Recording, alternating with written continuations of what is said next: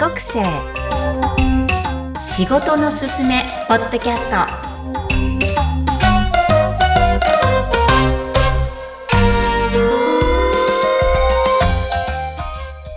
皆さんこんにちはクロスのみきこです。今日のお客様は皆さんおなじみのプレイステーション。言語を遊ぶゲームトークマンを開発され、えー、制作に携われた山本義輝さんです。義輝さんは日本生まれ、幼少期をシンガポール6年、そして移動されてアメリカ、ニューヨーク8年、合計14年海外で過ごされた元 TCK です。今回のインタビュー、とても熱く語っていただき、ロングバージョンになりました。えそのため前編と後編に分けて2回でお送りします。前編はまず就職までの吉輝少年のストーリーです。ぜひお聞きください。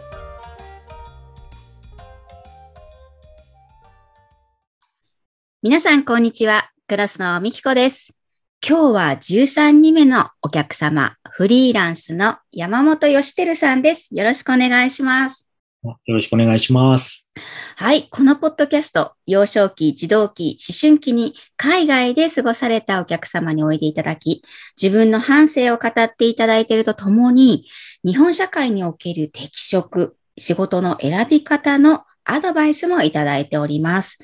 では、吉輝さん、まず自己紹介、簡単なプロフィールで結構ですので、教えてください。はい。えっ、ー、と、山本義輝と申します。えっ、ー、と、そうですね。現在はフリーランスをやっていますけども、えっ、ー、と、まあ、生まれから簡単に言うと、うん、生まれてすぐ、えっ、と、シンガポールに行って、シンガポールで6年、その後、ニューヨークに行って、ニューヨークに8年、なんで14年海外に住んでいて、で、今、えっ、と、高校受験で日本に帰ってきます。うん、で、えっ、と、日本の高校、大学卒業して、えっ、と、まあ、ソニーっていう会社に日本で就職して、えっ、と、5年そこにいて、で、そこを辞め、はい。えっ、と、まあ、自分で、まあ、ロサンゼルスなんですけどね、起業をして、で、それで、まあ、えっ、と、担当直入に言うと、まあ、失敗して、で、戻ってきて、で、また日本で再就職して、で、10年ほどゲーム業界ですね。今度また同じプレイステーションですか、10年ちょっとかな。まあ、もうちょっと長いかもしれないですけども。はい。で、えっと、ソニー、またソニーですけど、まあ、ソニーの子会社の、まあ、プレイステーションで、えっと、ゲームの制作を、ゲームを作るってことをやったりして、で、今度、それもまたやめて、うん、はい。ハワイにハワイに行ってですね、ハワイで3年、今度またベンチャーにヘッドハントされてですね、ベンチャーの会社に、えー、と就職して、そこで3年、えっ、ー、と、ちょっとお仕事をさせてもらって、まあ現在に至るっていうところですね。なんでまあ本当、海外とは非常に縁があるっていうか、はい。そんな。帰国生でいらっしゃるわけですね。もう盛りだくさんすぎて、この収録だけで終わるのかっていうところなんですが、まず就職前の、えー、吉輝少年について教えていただきたいんですが、まあ物心ついた時シンガポール、当時日本人学校に行かれるんですが、はい、えー、当時の思い出を教えてください。えっ、とですね、日本人学校は本当最後に1年なんですよね。ああ、そうなんですね。はい。なんで、もう保育園、幼稚園と、まあ基本はもうローカルの、多分ですね、これ親が言ってるんで、僕は覚えてないんですけど、中国語喋ってたらしいんですよ。おそうだから、このナーサリーにしても、あの、ケンドガーにしても、基本は多分中国人に面倒見られてたのか、ちょっと記憶僕ないですけど、うん、中国語でなんか友達と遊んでたっていう感じで、で、まあもちろん英語も、えっと、勉強をしながら、小学校だけ、小学校1年だけ日本人学校に行き、うん、はい。だから記憶としてはそうですね。うん、だいぶ昔なんでなんか道路が舗装されてなくて、みんな裸足で、はい。鶏が普通になんか自分の前横切ったり、鶏がですよ。うん、なんかね、そそんな記憶、なんかね、舗装されてないね。ほのぼのとしたシンガポールなんですね。うん、当時がですよ。今は全然シンガポール変わっちゃったんだですけど、そんな記憶ですかね。うーん当時としては、今振り返ると日本人意識がある子なんですか？どんな少年、まあ、なんとなくワールドワイドな感じなんですか？シンガポールはね、ままだやっぱり全然小さかったんで、うん全くもうそんなに記憶はなくて、やっぱりアメリカに行ってからですよね。アメリカに行ってから、はい。えっと、それこそローカルの学校に、普通にパブリックスクールに行ったんで、そこでね、あの結構ですね、いじめられたんですよね。ええそうなんですね。なるほどうん、うん。あのまあ、帰国子女皆さん、あの、うんね、あの、大なり小なりそういうちょっと経験あると思うんですけど、まあ、まあ、明らかに見た目が、で、当時は、あのまだまだ、あの、日本人少なくて、はい。に住んでたエリアがね、たまたま、その小学校も、多分アジア人って二人、僕入れて二人、もう一人しかいなくて、他がもうみんな白人だったんで、うん。うん、なんで、その辺からですね、意識し始めたっていうか、要は自分は違うと。うんうん。ななんで、なんで、こう、あなんだろう、外されたり、うんうん。別扱いされるんだろうとか、嫌われたり、なんか、いじめられるんだろうっていうのをこう意識し始めてから、なんか自分は違うんだな、とうんうん。いうのは、うん。それ、それ、うん、シンガポールはあんまりそれは感じなかったですけどね。アメリカうは、んそんなちょっとずつ。うんうん。じゃあ最初からいじめられるアメリカ生活なんですが、えー慣れていく頃はどのぐらいですか？やっぱり、ね、日本人学校に行くと、当たり前ですけど、日本人で自分と同じような境遇の人たちと一緒になったんで、その辺からはもうだいぶリラックスできるようになったんですけどね。あの、だけどやっぱり、ね、あの、現地の学校にいた頃っていうのは、やっぱりひたすら、なんだろう、あの、まあ、守るっていうか、はい。あの、まあ、しょっちゅう、まあ、あれですけどね、具体的な話すると、まあ、普通に学校から帰ってきてても、まあ、石投げられるわ、瓶投げられるわ、へ go back, ー go back to China とか、うん、それはある。うん。dig, dig yourself back to China ですもんね。反対側にあるから、dig うん yourself back to China とか、we don't want you here とか、うん。もう F ワードはいっぱいしょっちゅう言われながら、まあ、ジャックとかネップなんかもうしょっちゅうで、うん。だからもう毎日それだから、うん。なんかこう、まあ慣れるっていうとちょっとあれだけども、まあそんなもんだっていうような感じで、で、まあ何度かね、戦ったこともあるんですよね。うんうんうんやっぱ待ち伏せされたことがあって、うん。うん。これね、日本人学校の時だったんですけど、あ、そうなんですか。そう日本人学校のあのバスにバ、バス停があるんですよ。はい。バス停というかバスが止まって降ろされるところが、まあはい乗るところでもあるんですけど、そこで待ち伏せされてるの？そうなんですよ。要は、まあ絶好のなんかこ目立ったんですね、やっぱり。そこいないんですね。へえい。いないんですね、アジア人が。そうそうそう。だから珍しいから、で、仲間でいて、そういうのをいじめるのがちょっとこう、かっこいいっていうか、で、あの、その一番偉い、まあ、多分当時は中学生とかだと思うんだけど、は彼女も連れてきてて、うん彼女に見せたいんですよね、多分その、なるほど、なるほど。わかるわかる。獲物が来るわけですよ、バスに乗って。で、僕、あの、降りる準備して、バスに乗って今でも覚えてるんですけど、待ち伏せしてるのが見えるわけですよ。だってバット持って、バット持って7、8人待ってるわけですよ。怖はい。だからもうバスの運運転手に、いやいや、そのまままっすぐ行ってくれとうん。俺、あの、見、見る通り、あの、待ってるよと。あ、あいつら待ってて、俺を降ろすと、俺ボコボコにされるから、止まんない、don't, don't stop ってうん。って言ったんだけど、ダメなんだ。うん彼、それ仕事だから、うん、そうだね。お降ろさないとクビになると。おお。だからそんな会話すんだ。はい。ちょっと先に行くから、うん先に行って降ろすからすぐ走れと。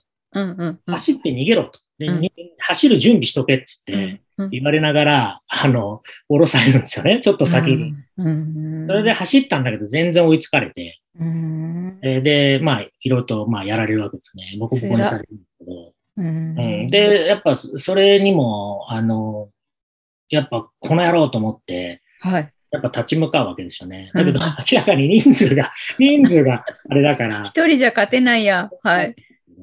で、なんか、今でも覚えてるけど、その男の子、あ、じゃあ女の子が、彼女が舐めてるアイスクリームをお取って、あの、僕の背中に、塗られるんだよね。で、で、中に入れられうたんですよ。ん。それでれて、で、みんなで担がれて大きいゴミ箱に入れられるんですよ。あ、本当ですか？ドラマみたい。はい。で、あの、うん、まあ、あの、蹴ったり殴られたりしてるから、まあ、痛いと思いながら、あの、ゴミ箱の中からこう出てくるっていう、今でも屈辱的なですね、覚えてるんで、だからまあそんな、あの、経験をしてるから、実はね、あんまりあの、アメリカがこう、大好きだっていう人ではないんですよ。うんあの確かに。いいところも当然知ってますよ。であの、友達もいるし、あの、大好きな部分も当然あるんだけど、そういうことをまだ今でも引きずってるぐらいだから、やっぱり危険とね、隣り合わせだった時代ですもんね。それはもう、見ると、やっぱ白人を見ると、まあ残念ながらどこかにこの野郎というのがあるから、うん、だから当時、すごい古い話ですけど、ノーと言える日本っていうはい。ですね、ソニーの森田さんが書かれたんですね。はいはいはい。でその時に、うん、やっぱり、ガンと言える日本っていうのはすごく大事だと思ってて、やっぱりずっとあれしてきて、抵抗してきてんで、うん絶対お前らにイエスって言わねえぞっていうようなところも根深くあったっていうのも、その辺にだから形成されてったと思うんですよね。そその辺のちょっと価値観っていうか。うんだから実はものすごく逆に言うと日本が好きになってもいるんですよ。なんかね、うん日本を守りたいっていうか、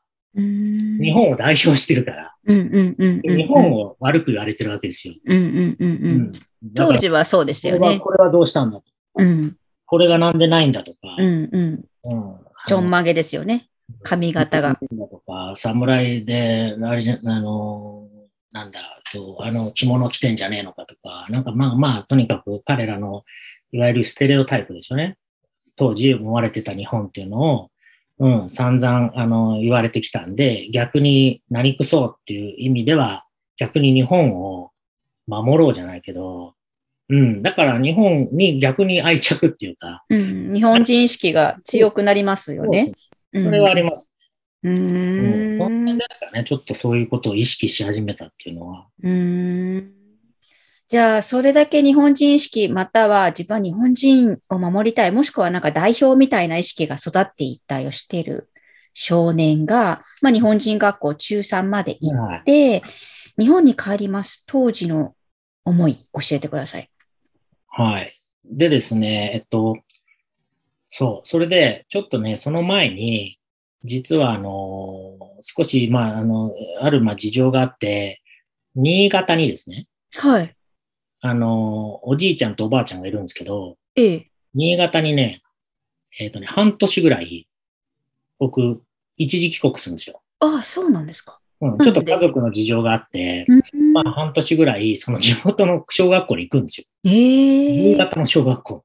すごいですね、それは。どんな経験ですか、それは。で、そこでまたいじめられるんですよ。ああ、そうなんだ。そりゃそうだろうな。うん、日本語がおかしいから。うん。で、ニューヨークから来たなんて言うもんだから、偉そうじゃないですか。うん、なんか、なんか、当時なかったですからね、あんまりね。特に新潟ですからね。はい。なんだこいつはってなって、まあ大変ですよ。ニューヨークに帰れと。もう、え当時ちょうど教科書で得た否認とか覚えたから得た否認だと呼ばれ、ニューヨーん。ク、ニューヨークって言われて、もう帰れっつって、もうみんな待ち伏せですよ。僕が帰る、まあ、あの道を封鎖して通らせないんですよ。お じ前は帰れと。お前は非国民だとか言いながら、日本人じゃないから帰れっつって、通さないっつって言われたら、あの、だから、あの、で、結局まあそういうのともまた戦ってはいたんだけど、そこでちょっとね、あの、僕がおかしくなるんですよ。ああ、そうななんですね。ぜかっていうと、アメリカでいじめられて、そうですねい。よいよ自分が守ってきた日本に帰るっていうことになって、すごい楽しみだったんですよ。う自分のん。国にようやく帰れると思って、新潟だけど。で、帰ったのに、またいじめられる。いじめられたから、なんだこりゃと。日本にもいじめられる、うんアメリカでもいじめられるっつって、僕が今でも覚えてるのは、飛行機の中にいる時が一番幸せだったんですよ。ああ、そうなんですか。どっちにも飛び立って離れるのが嬉しいけど、うん到着する先もまたいじめられると思うと、その十何時間っていう飛行機に乗ってる間が僕は一番幸せだったんで、どこにもいいいいないから。うんで、到着しても辛いし、はい。あのーっていうことを繰り返すような、ふ非常にふ複雑なですね、ど、ど、どっちなのかが、自分が、まあ当然アメリカ人じゃないんだけど、だけど日本に行くと、うん、いじめられちゃうからね。もう日本人じゃないように扱われるから、俺は果たして何なんだと俺はというようなことはね、ものすごくね、今でもね、ものすごくえー鮮明に覚えてますね。飛行機がとにかくだから好きなんですよ。うんん。あの瞬間が一番空中に、空中にいる、どの、あの、あれにも属さない。属さない、宙に浮いてる状態が一番好きだったなっていうのは今でも覚えてるぐらい、すごい辛かったですね、そこは。うんどっちなんだっていうのは。どっちなんだと悩んでた頃が中学生時代ですね、じゃあ。まあ、その、小学校の時に行ったんですけどね、新潟には。んうんただ、えっと、日本人学校で、まあ、楽しくはやりつつも、それで高校で帰るわけじゃないですか、日本に。はい。はい。その時に、やっぱり、その新潟の思い出っていうのが、まあ、悪い思い出ですよね。が鮮明にありますよね。出てきて、で、またやられると思ってるわけですよ、僕は。うんうんうん。だから、すごい構えて、うん。だから、高校では、僕は帰国以上じゃない風、風をしてた。て、てっていうか、うん。ふりをしてたんですよ。またいじめられると思ったから、これはもう日本人だと思わせなきゃと思って、一応だって顔は日本人のはずだから、もちろん。はい。少なくともアメリカよりは有利だから、日本になれる方が。だから一生懸命日本に溶け込もうとしたんだけど、うんうんこれがまあ全然、なかなか難しくてですね。はい。あのーまあ一つすごくあの日本が好きだっていうのもそうだけど、日本を学びたいっていうのもあったんで、はい。ちょっと空手部に挑戦したりですね。あのーそうなんですよ。あのー当時ちょっと、まあ、北斗の剣が好きだったり、はい。あと、まあ、空手キッドっていう空手の映画がちょっと流行ってたっていうのもあって、まあ、せっかく日本人なら、ちょっと空手やってみようかなっていうんで、高校の空手部にですね、うん入部するんですね。ただ、それがもう、すごい縦社会なんで、そうですよね。空手部はザ縦社会で、もう先輩後輩がすごくて、うん。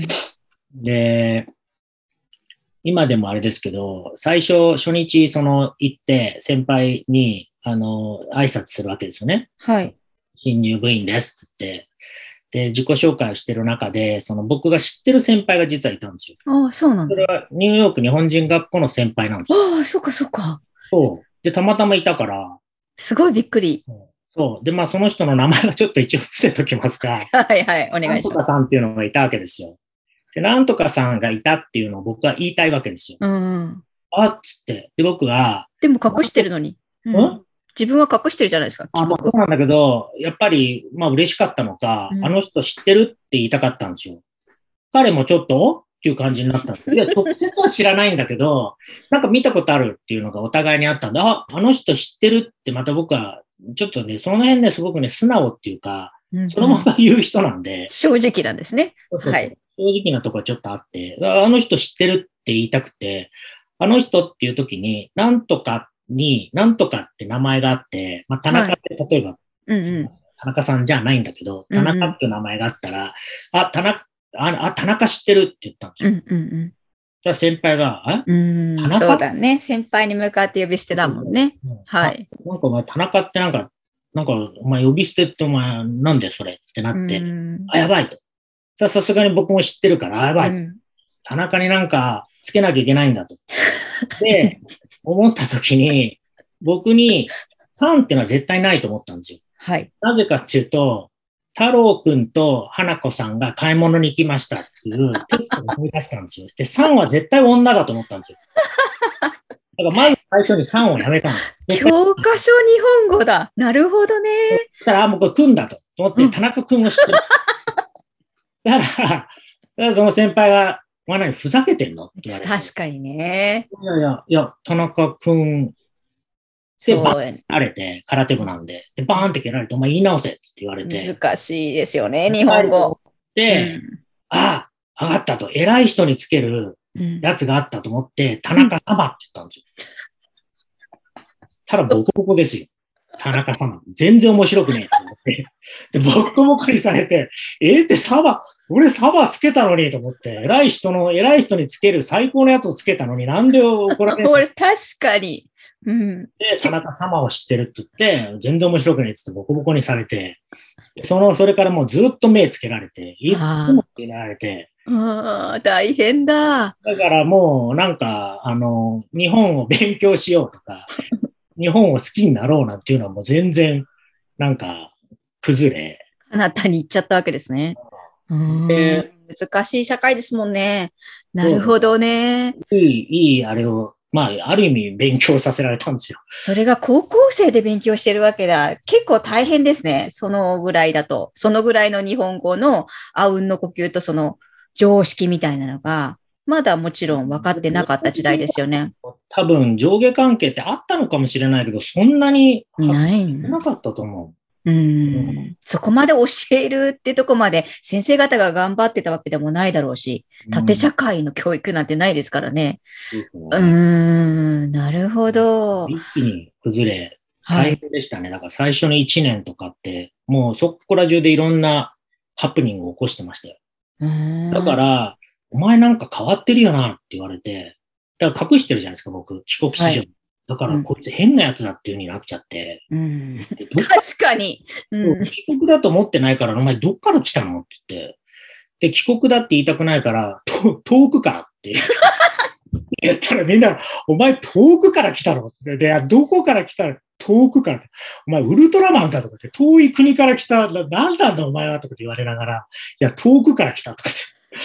で、もう、あの、いもう多分ね、さすがに限界が来たんですよ。もうあまりにもこいつおかしいと。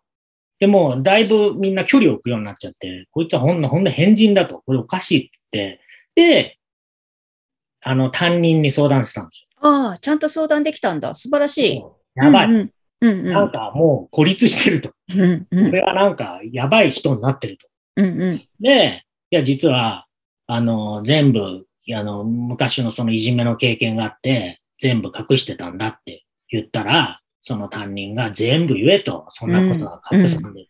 うんうん英語も下手に言ってるだろうと。うん英語の授業も下手に、わざと英語を言ってたんで、まあ先生は分かってますからね。を知ってると。で、なんでそんなことすんだと。で、それはまあ英語の先生とまた別な先生だから、うん直接、あの、担任は別な教、教、うんあの教科。教科。はい。ただまあ聞いてはいたらしいんですよね。うんできるはずなのになんか、っていうのも俺は聞いてるぞと。うんだからそんなこと全部取っ払して、もっと素直に全部出せと。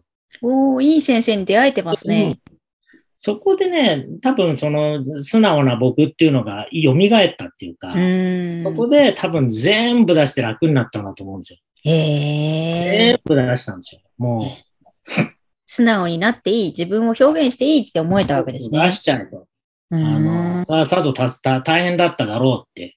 まあ、本当泣きそうでしたよ。まあ、共感してくれる先生に出会えてるのは、これは大きいですね。はい。高校時代で出会ってるのは素晴ら、良かったと思います。すごい。